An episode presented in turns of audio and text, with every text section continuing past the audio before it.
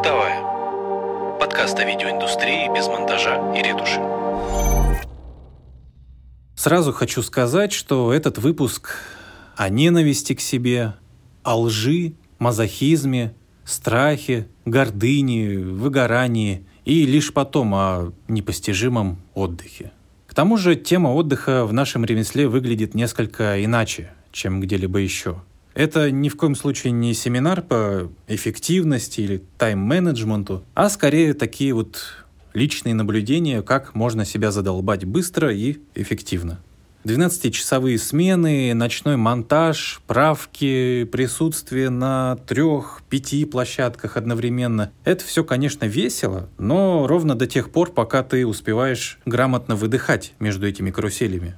И если не успеваешь, начинаются проблемы. Косяки на площадке, на монтаже, да даже при копировании материала, неважно. Все начинает сыпаться на мелочах напряжение и усталость накапливаются. И ты можешь этого, конечно, не чувствовать, но это все как бы такой, получается, кредит у своего же организма. Я уже говорил раньше, что мы не фельдшеры и не пожарные. У нас все упирается в неумение расслабиться в нужный момент, в неумение распределять свое время, в невозможность э, даже элементарно чувствовать свое тело. И самое главное, что есть вполне конкретные психологические загоны, которые мешают нам восстанавливаться перед работой.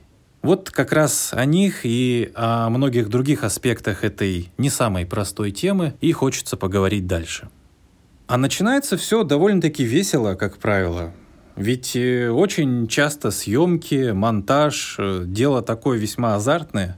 Особенно, когда ты уже ну, вполне владеешь ремеслом, не допускаешь каких-то фатальных ошибок, ты просто кайфуешь от процесса, сразу видишь результат – Например, работа в прямом эфире, она тоже очень сильно заряжает. Ну, у каждого свое, конечно, любимое занятие в этом плане.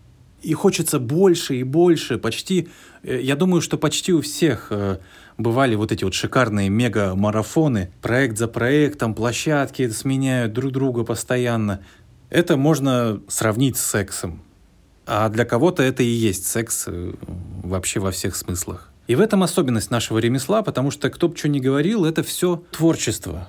Оно бывает разное. От игрового кино до съемки простеньких совсем рилсов каких-то. Каждый наделяет этот процесс чем-то своим, так или иначе вкладывает себя. Тебе просто нравится изначально этим заниматься, и ты даже не считаешь это какой-то затратной деятельностью. Вот в чем основная загвоздка здесь. Ну, потому что как может отнимать силы то, что нравится? Однако азарт в процессе работы, это уже первый признак выгорания. Все потому, что в этом самом азарте и угаре э, места отдыху попросту нет. А человек все-таки не конвейер по штамповке шедевров. Да даже и просто качественный контент обычный не получится выдавать без передыху.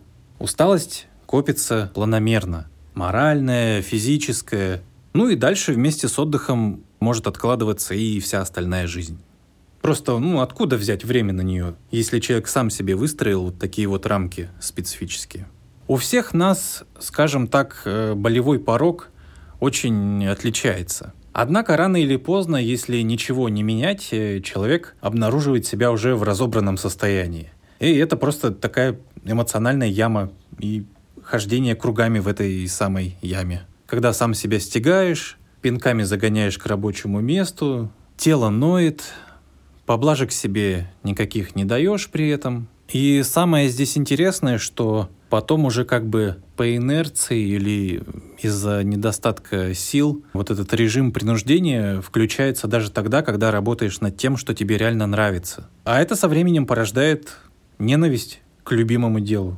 К тому же начинается сомнение в себе, сомнение в том, чем ты занимаешься, мысли о смене работы, ну и вот все в таком духе. Вариации у этого состояния разные, конечно. Основная, наверное, фишка здесь именно в размытии границ между отдыхом и трудом. Это вот какое-то такое своеобразное получается зависание между этими двумя состояниями. Это все равно, что телефон там на пару секунд поставить, заряжаться, выдернуть и вот потом удивляться. Что это он как-то так странно работает на одном проценте, как непорядок. Проблема еще в том, что много занятий иногда пытаешься совместить разом. То есть там слушать какую-то лекцию и монтировать одновременно. Ну, Это, конечно, прикольно, но мне кажется, вот на какой-то долгосрочной дистанции оно скорее ну, больше утомляет, чем приносит пользу какую-то. Опять же, не очень отслеживается вот этот момент переутомления. Потому что у тебя э, голова работает одновременно, ты думаешь про монтаж, ты думаешь про лекцию, пытаешься это все как-то распределить. Ну, какая-то мера должна быть, опять же, здесь. Если верить психологии, то сильное истощение – это еще и признак того, что где-то мы себе врем. Где-то мы с собой поступаем нечестно. И опять же, применительно к нашему ремеслу этот вопрос звучит довольно-таки остро. Действительно ли ты занимаешься тем, чем на самом деле хочешь? То есть, например, когда путь в ремесле только начинался, была мечта снимать клипы. А потом как-то так получилось, что ты сидишь в офисе и клепаешь какие-то протокольные видосы с конференций, всякие унылые отчетники, ну и художеств там никаких не требуется. Просто такая вот механическая работа. Нарезал баланс белого, чекнул звук на экспорт. То есть я говорю о риске слить весь свой личный заряд и настрой на совершенно какие-то чуждые тебе вещи. Растратить его на всякие тупые подработки, и к этому всему, естественно, и обычная усталость примешивается тоже. Можно всячески это оправдывать, что это все равно деньги приносит, и вообще надо за любую работу держаться, особенно в нашем ремесле. Ну, никто и не говорит о том, что подработки это плохо. У всех бывают очень такие тривиальные проекты, но когда вся твоя жизнь состоит из такого уныния, это уже как-то сомнительно. И именно так вот и убиваются мечты. Постепенно, вот так вот по капельке. Ты уже потом можешь и забыть, что ты хотел в начале, кем ты хотел стать, что ты хотел снимать на самом деле. В конце концов, ну должно же быть моральное удовлетворение от того, что ты делаешь, правильно? И его отсутствие никакие деньги не перекроют. Тот, кто утверждает обратное, он просто не знает, скорее всего, каково это.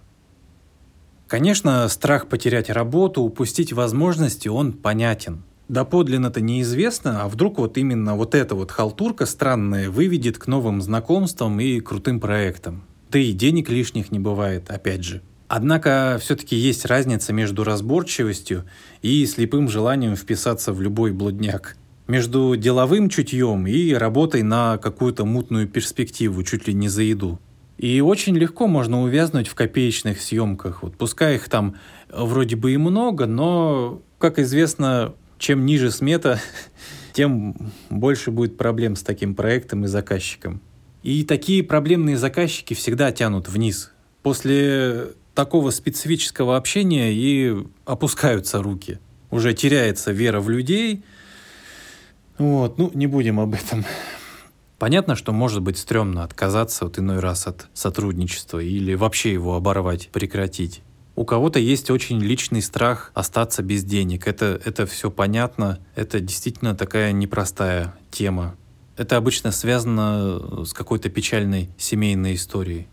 И все же деньги можно заработать еще. А вот энергию и э, нервные клетки уже как-то посложнее. Тем более это очень кайфово, когда количество переходит в качество. Тогда вот появляется ощущение циклов, а не вот это вот перещелкивание невротичное от одного в другой без остановки просто. Ты уже не понимаешь, что мы делаем, как, лишь бы уже сдать, лишь бы уже там отвязаться от всех. То есть никакой осмысленности, никакой включенности нормальной. Ну, это никому не надо. То есть очень фигово, когда на площадке вот собирается куча таких людей, которым это все нафиг не надо на самом деле. Только создается видимость какая-то работы, что да, мы тут, мы тут каким-то важным делом заняты. А на деле все собираются перетерпеть. Такого, к счастью, немного, но оно случается иногда. Я видел. Слово «прокрастинация» слышали, наверное, все, я думаю. Как раз вот она неизменный спутник тех, кто задолбался. Это избегание работы, но и отдыхом тоже это нельзя назвать. То, что можно было сделать за час, делается за неделю. Вот эти вот все моменты знакомые. Может, там все дело не в тех целях, либо сил уже нет в принципе. Истории, опять же, у всех разные. Неприятный опыт какой-то не хочется, может, повторять. Или это страх просто вот запороть проект. Может, работа не такая уж интересная. Может, что-то не нравится в ней стоит либо ее вовсе сменить, либо искать другие проекты. или больше делать для себя, чем для других. Это касается и проектов, и жизни в целом. Или наоборот, много чего хочется делать, но просто вот не там, где ты сейчас трудишься. Тут вот опять же стоит э, быть максимально честным с самим собой.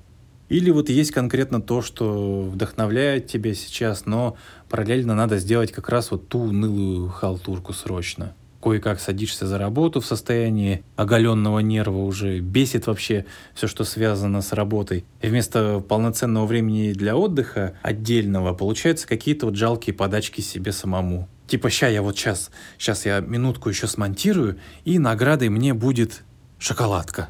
Такие вот микромотивации, они как-то очень скоро начнут сбоить. Некоторые начинают прибегать ко всяким вспомогательным коктейлям из разнообразных субстанций, которые облегчают агонию психики на короткое время, но потом еще больше низвергают в глубины уныния и отчаяния. Бесят мысли о том, что у тебя вот очень долго лежит по-прежнему нереализованный желанный проект, он в, вроде бы тут, тут рядом, и вроде бы и время появилось свободное, но сил моральных на него уже нет.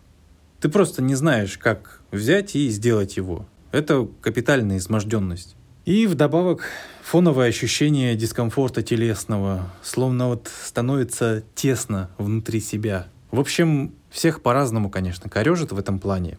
Откладываться начинает и остальная жизнь, вообще вся. Потому что пока ненавистные задачи не будут выполнены, не разрешу себе жить. Такая вот бывает примерно установка. Что вот пока я это не сделаю, я не буду смотреть любимое кино, не пойду куда-нибудь погулять, никаких поблажек не будет, естественно.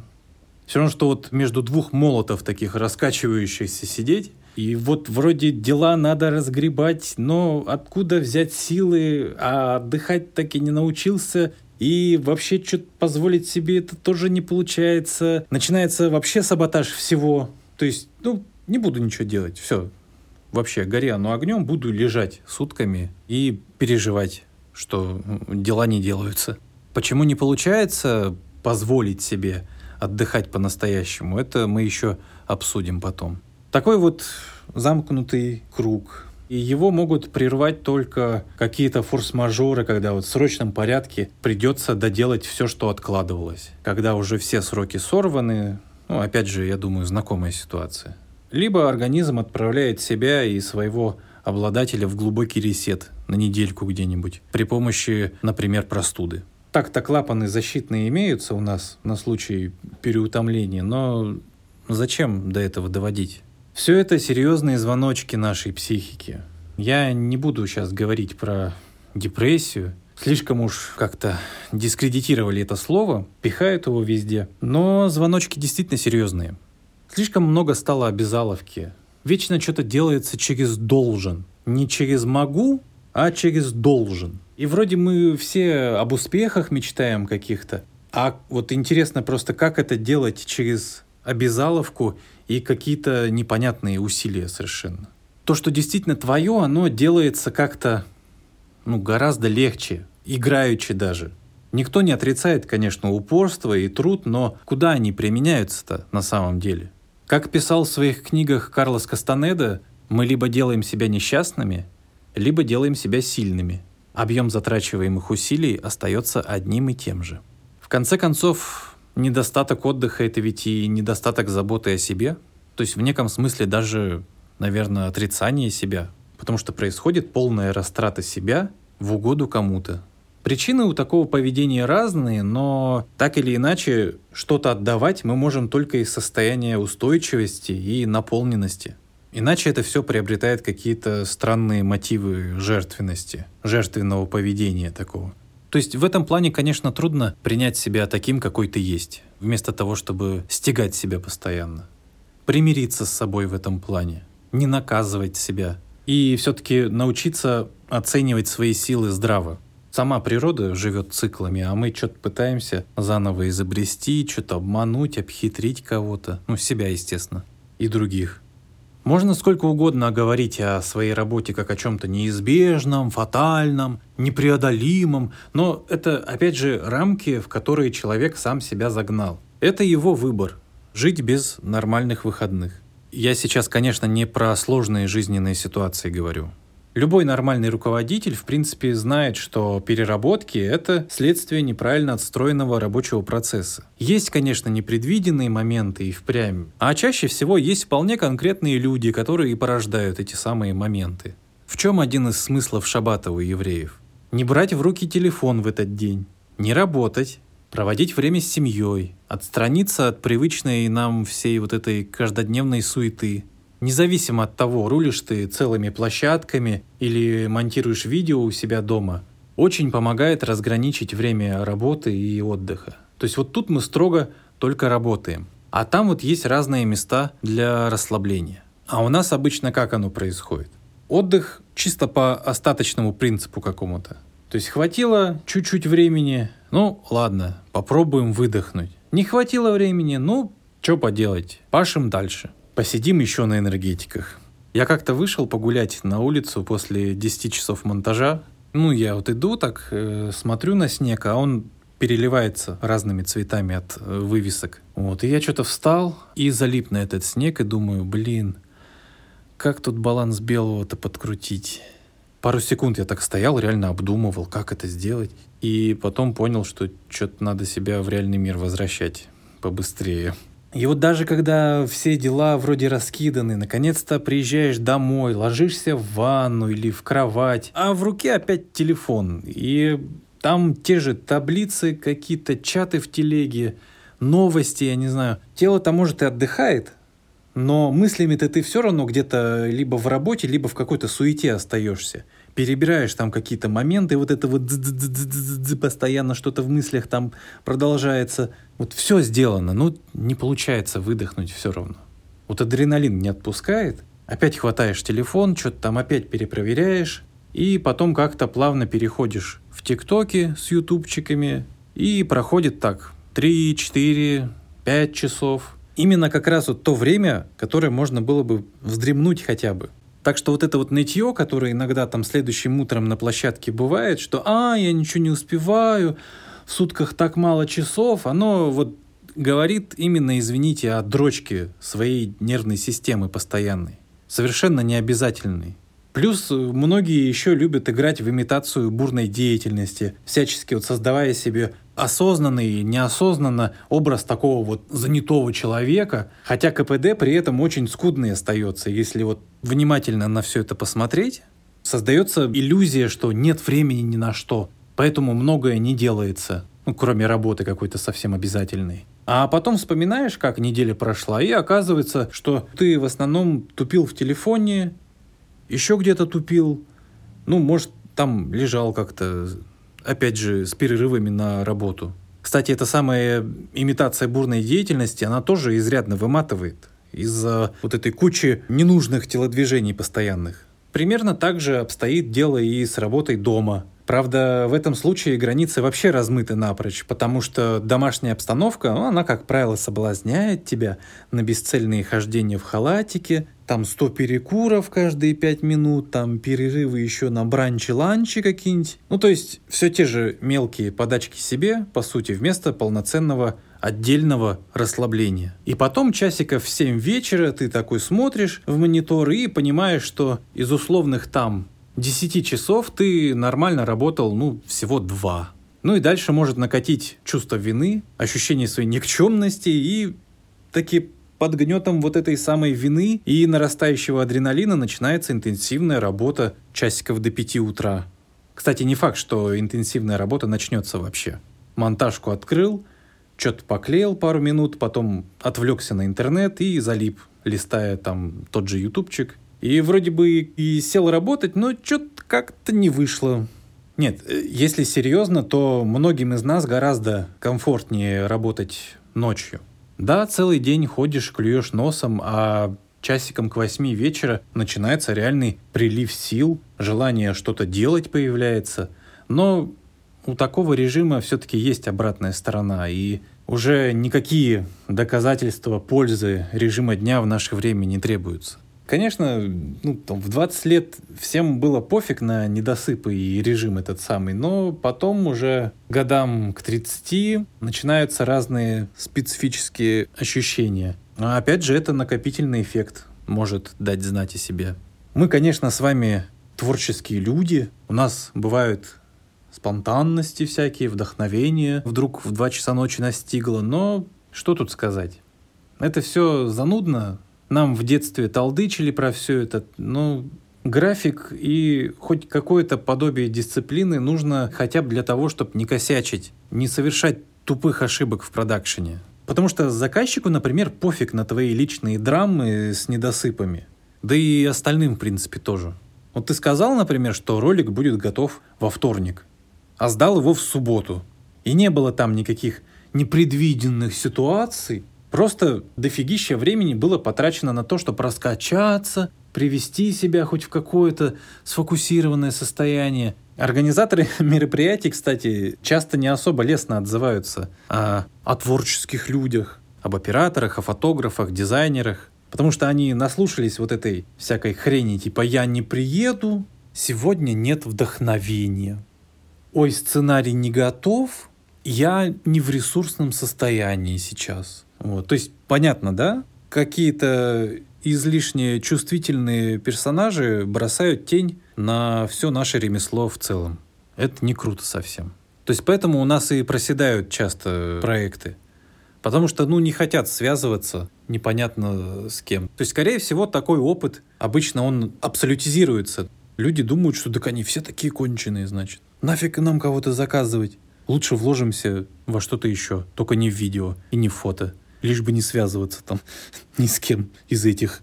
Так что лучше отдыхать, когда есть возможность. Касательно работы дома, очень помогает разграничить жилое пространство, хотя бы символически подобие кабинета или рабочего стола себе сделать. Я, я понимаю, что жилплощадь у всех разная, но это достижимо. То есть у тебя, допустим, перед глазами постоянно рабочее место твое, и ты расслабиться не можешь в нужный момент. И на работу настроиться тоже как-то не очень получается. Кто-то вот не может совсем работать дома, приходится ехать в коворкинг. Кто-то вот специально одевается там чуть ли не в костюм, в какую-то вот повседневную одежду вместо халатика и садится, работает. То есть это каким-то непостижимым образом настраивает на нужный лад. Я не знаю, правда, поможет ли это всем, но прием действительно такой интересный. Всяко лучше, чем в уютненьком халатике расслабляющем.